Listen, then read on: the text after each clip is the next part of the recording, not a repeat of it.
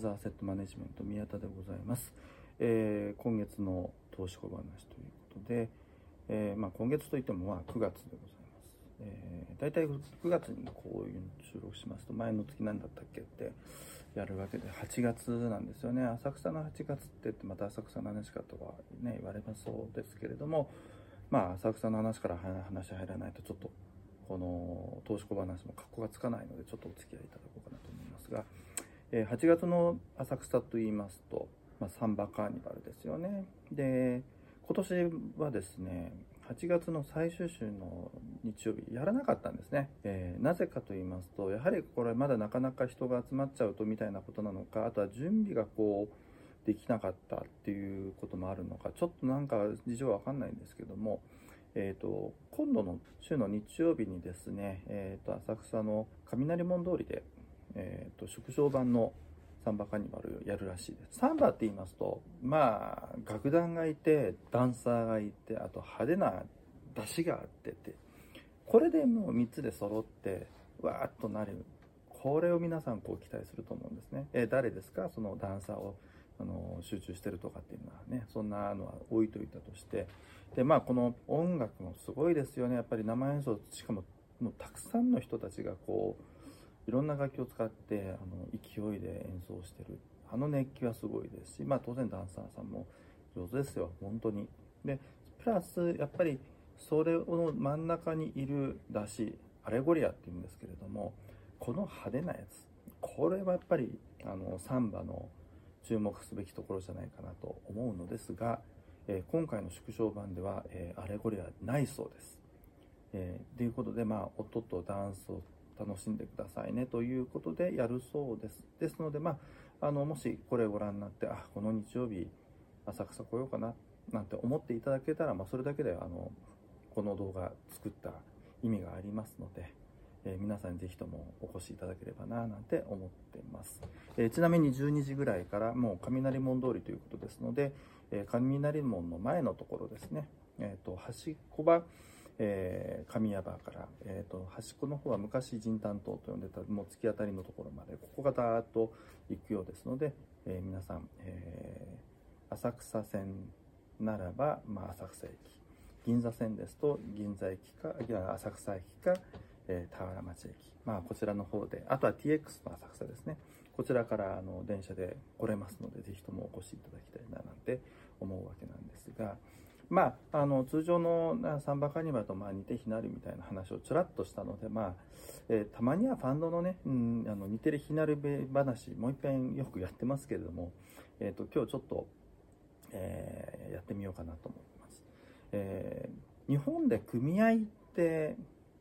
まあ、ファンドの形態の一つであるわけですけれども、まあ、組合っていうと結構あれもこれも存在するんですよね。えファンドの世界で、えー、皆さんこうかっこよく使いたいなというふうに思うのは投資事業有限責任組合。長いですね。もう一遍言います。投資事業有限責任組合。こちらですね、えー、これはまあ海外のケイマンの例えば exempted limited partnership とか、えー、とそういういわゆるパートナーシップストラクチャーのファンドの、えー、と日本版という形で存在するわけですけれども、えー、不動産の世界の人たちなんかですとあのよく TK、TK って言うんですね。TKG じゃないですよ。TK なんですね。これ、匿名組合で TK なんですね。で、あの、不動産の、例えばやってる人だと GKTK がさってよく言います。もう GKTK って本当に卵かけじゃねえかなって思うんですけど、これ合同組合で匿名組合やってることを GKTK って言うんですね。どういうわけか。ね、ちゃんと合同組合でどうやって、あの、合同、合同会社で、えー、匿名組合ってちゃんと言え,、まあ、言えないから GKTK なんですけれども、えー、まあこれすごく、えーと、よく使われるストラクチャーまあ実際全体の一部なんですけれども使うのによく TK なんて使うものがあります。あと組合って名前だとファンドの、えーと、スキームでよく使うのは、えー、任意組合ですね。あの投資事業有限責任組合のえー、ご先祖様と言われている、えー、まあ、こういう組合がありまして、まあ、そうすると日本にはこう3つ組合っていうのがあってファンドでまあ普通に使われているものなんですけれどもあとファンドとして使えないけれどもそこそこみんなファンドの世界にいるとこれ使えんじゃないの？なんていうのが有限責任事業組合ってやつがあったりします。よく LLP なんて言いますよね海外の会社とか会社じゃないですけど事業体見てると LLP 使ってやってる人たちがいるなぁなんて見るわけですけれどもまあその LLP を日本でやってるのが有限責任事業組合なんてのがございます。で、この、まあ、ファンドの世界で使うのって大体この4つなんですね。でも、これそれぞれが、まあ、根拠法が違ったり、使う目的が違ったりとか、あとはいろんな要件が違ったりということがあって、まあ、なかなかこう、使い分けが難しい、本当は難しいものなんですね。だから似て非なる組合って形で、えっ、ー、と、今日のお話にしてみたいなと思ってます。えっ、ー、と、まずですね、えー、皆さんがこう、ファンドを蘇生して、例えばベンチャーキャピタルファンドやりたいとか、バイアウトファンドやりたいななんていうと、まず使いたくなるというのは投資事業有限責任組合ですね。まあ、これが、あの、LP とかってよく LPS とかっていうやつなんですけども、で、これ、あの、なんでしょう。根拠法というのがありまして投資事業有限責任組合法という、まあ、法律がありまして、えーと、これに基づいて、えーと、いろんな条件要件とかあってそれに基づいて作られてかつその法律である程度例えば分別管理とかあとは倒産隔離みたいなところを保障してるという法律でちゃんと守ってますよみたいな形を提供されているファンドやるんだったらこれが一番投資家さん守りやすいしとかっていう意味でもよくできた法律とそれに基づくストラクチャーだというふうには言われています。で、まあ、そんな、えーと、投資事業有限責任組合なんですけれども、もともとがですね、中小企業への出資をするため、まあ、促進するため、あとはその出資した先に事業を支援とかしたりとか、例えばその事業あの事業の、まあ、指導とかするという、まあ、バイアウトやったりとか VC やるために、えーと、そういうことをするんだったら、じゃあ、ただ単にお金出すだけじゃなくて、そういういろんなこともサポートするんでしょっていうことを、えー、促進したいということで、もともとなんだ、中小企業投資、えー、組合法とかっていう、まあ、ちょっと正確なやつはこの辺に多分出ると思うんですけども、えーと、そこを、えーと、元にした法律にはなっています。えー、ということでですね、あのまあ、もともとそういうふうに企業に投資することを前提としていました。しかも日本の企業なんです。そうすると、今の法律上では、例えばまあじゃあ自分がベンチャーファンドやりたいです。やりました。ところが日本の企業よりもアメリカの企業に投資した方がなんとなくかっこいいじゃないですかとか、今東南アジアかっこいいよ、みたいな形で、えー、と組合作りました。その資産の半分以上を海外の企業に投資するというのが法律は許されていません。えーと、あとですね、不動産の取得というのも、あの企業の投資の一環でやる分には多少は許容される部分があるっぽいんですけども、はい、えっと、この組合を作るのは、えっと、不動産投資するためですっていうふうに作るのも許されていません。というよりは作ってしまっても、えっと、投資事業有限責任組合法に基づくいろんな法的な措置というのが、えー、適用されなくなってしまうという、えー、形になっています。で、まあ、あの、今時ですので、例えば日本の企業に投資してたらば合併してみたら、海外の投資あの会社とこうくっついちゃいましたとか、あとは海外の投資と買ってきて、えー、グローバルチェーンを作ろうみたいな形でどんどん買収していこうとかっていうふうに考えることもどんどん増えてきてるのでなかなかこの辺海外投資の規制50%規制があるの難しいよねなんていうふうに声が割と聞こえてきてるというのがあって、えー、どうやらうちの社長も含めた、えー、まあ、含めてというとなんか中心っぽく見えちゃいますけどどうせ端っこのにいると思うんですが、えー、VC 協会さん、えーと、ここが、まあ、今中心となって、えー経産省とお話をして、えー、これが外れるんじゃないかという議論をしているそうです。いつどうなタイミングでどんな風になのか、えー、多分表に出しちゃいけない話なんで言わないにしても、えー、そういうことがあるそうなので、え相場、え50%以上の外国株の投資ができるんじゃないかなというふうには言われています。ただね、ちょっと僕、あの個人的な方の仕事で、あの株外国株ファンやりたいんだけど、えー、なんかユニットトラストが作ってもらえないし、めんどくさいしとかって言って、えー、のこの投有投有石、投資事業有限責任組合を使って外国株だけの投資やりたいんだけどっていう相談を受けたことがあるんですけど、まあ正直言っていいですか？あもう今だから言いますけど、超うさんくさかったです。ということは、えーと、そういうのが増えてきますと、あのそういうファンドも、そういううさんくさいファンド、もうはっきり言って、もう今、今、昔相談したよ、お前にっていうふうに思ってるやつは今頃、あうさんくさいって言われてたんだなと思って、後で刺しに来るかもしれませんけれども、まあでも正直、あのなんか法律を脱法でやりたいんだよねって言いながらやってる人たちにとってもすごく使い勝手が良くなってしまうというのはちょっと危険かなっていうのは個人的に思ってたりはしています。まあこの辺りというのは63条特例で規定がある程度かかってるとかっていうような言い方もあるんですけれどもあのその辺りは逆に投資家さんがどういうと思いでこの人たちが運営してるのかなとかっていうのを注意深くあのデューデリとかしてほしいなと思ったりはします。でですね先ほど言いました。例えばその不動産ばっかり持ってしまうと、えー、投資事業有限責任組合の法律のベネフィットが得られなくなっちゃいますよと言いました。でそうなると一体この契約って何になるんですかっていう問題があります。えそうすると、えー、これのご先祖様って先ほど言った、えー、任意組合というものになりますけど任意組合は根拠法は何かと言いますと,、えー、とこちらはですね民法なんですね。民法上の組合とも言われています。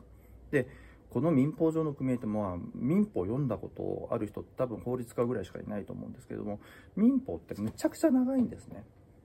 むちゃくちゃ長い中の、えーと、10条ぐらいのセクションでこの任意組合っていうのはどういうものでどういう性質だというふうに決めてるだけの法律というのがなってます。ですのであの投資事業有限責任組合法みたいにあの倒産隔離がされてますよとか、まあ、分別管理とか自然できてますよとか登記するのでちゃんとあの LP の、えー、権利とかがあの GP からこうちゃんと制限されてるよとかいろんなことが書いてある部分はないです。えー、会計も、えーと、何やどの会計基準使ってもいいみたいなものは正直読めてしまいますし、えーと、一番怖いのは、えーとまあ、もともと組合って寄り合ってなんか共同で何かやるよというところから発想が来てますので、全員が無限責任なんですね。で、これあの、任意組合使って海外の株に投資したいんだっていうスキームをこういろいろとご相談を受けるときに必ずこれ申し上げる話なんですけれども、あの、無限責任組合っていうか、まあ、まあ、事業執行組合員とかっていう言い方をするんですけれども、この人が事実上の無限責任を負ってお金出すだけの投資家さんのことをえーとまあ、有限責任組合って、まあ、有限責任組合法だと有限責任組合って言うんですけども要はお金出した部分だけの責任で終わらすようにしましょうよまあ当然したいわけですけど、えーと、この組合でやってると全員が無限責任を負ってしまう形になるんで例えば極端な話そのファンドのスポンサーになるあの事業執行組合員が、えー、しこたまローンを、えーと、ファンドで、えーと、とやってしまい、えー、とんずらしてしまいました。えー、そうすると,、えーと、それを組合でやってるんだなじゃあこの人組合員だなって分かった瞬間、えーと、お金貸したやつが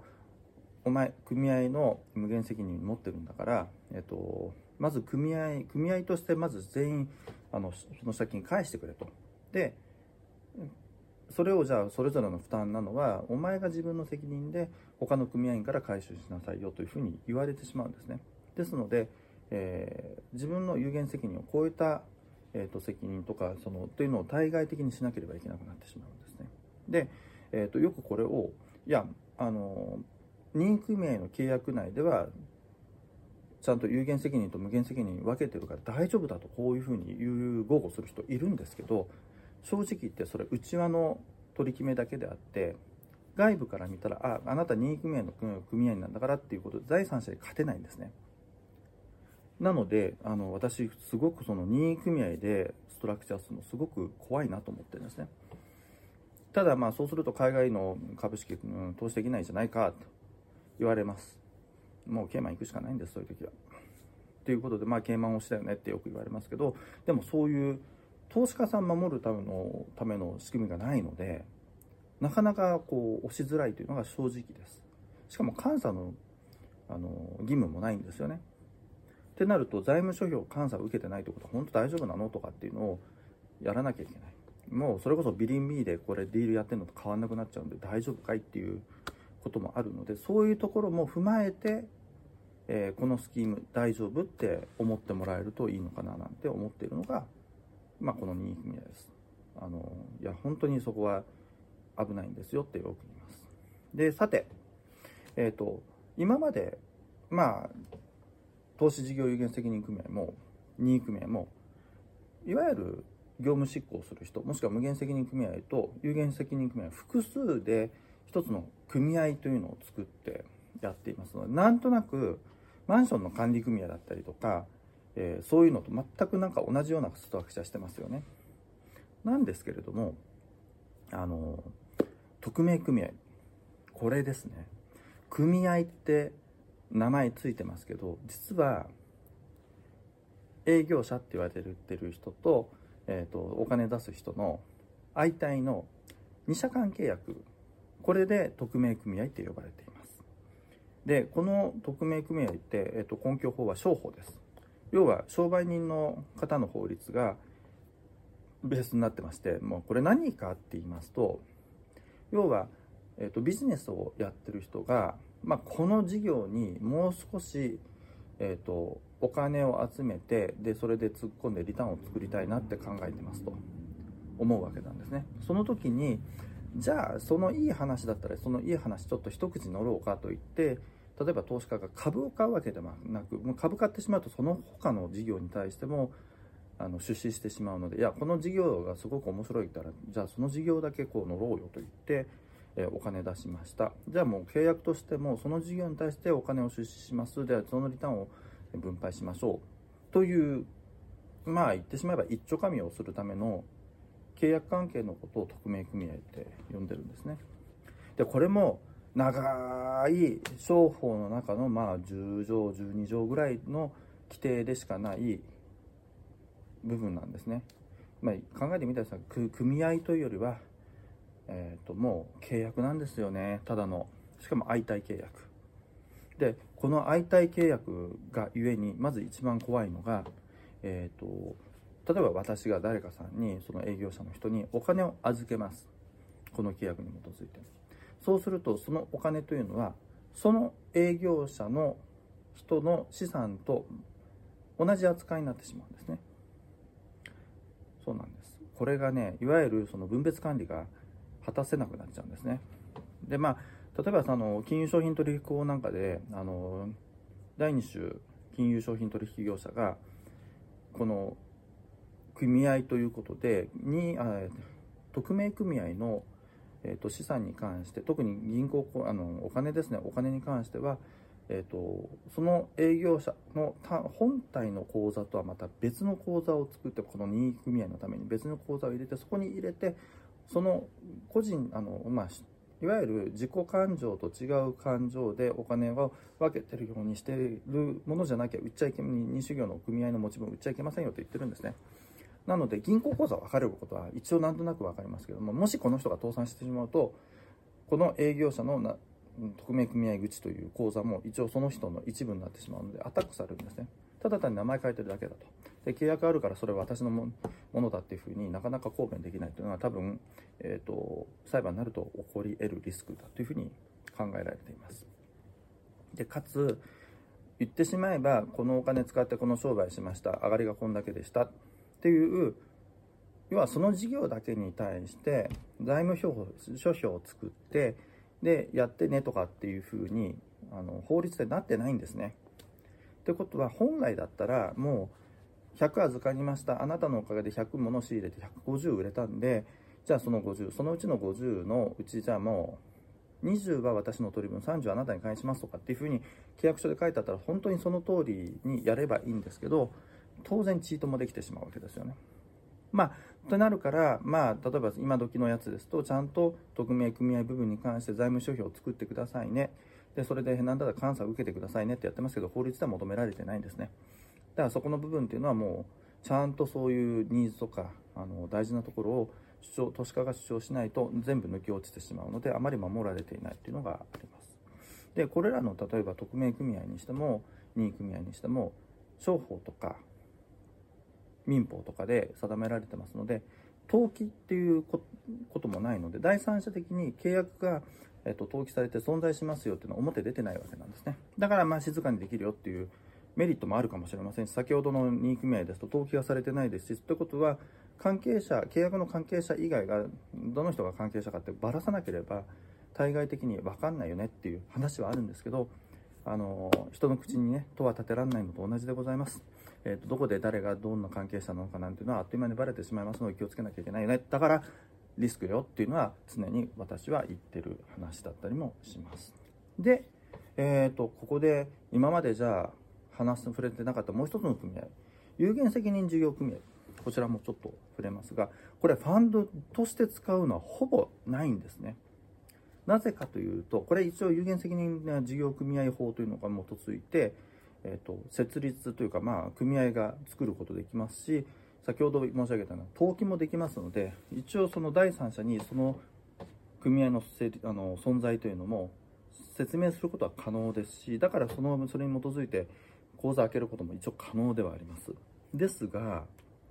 この有限責任事業組合と言っている有限って言っているのは出資した人みんなの有限責任性を担保してるだけなんですね。でこれが厄介なのはこの有限責任事業組合もしくは LLP にはそん関わった人みんなが必ず事業その組合でやろうと思ってる事業に必ず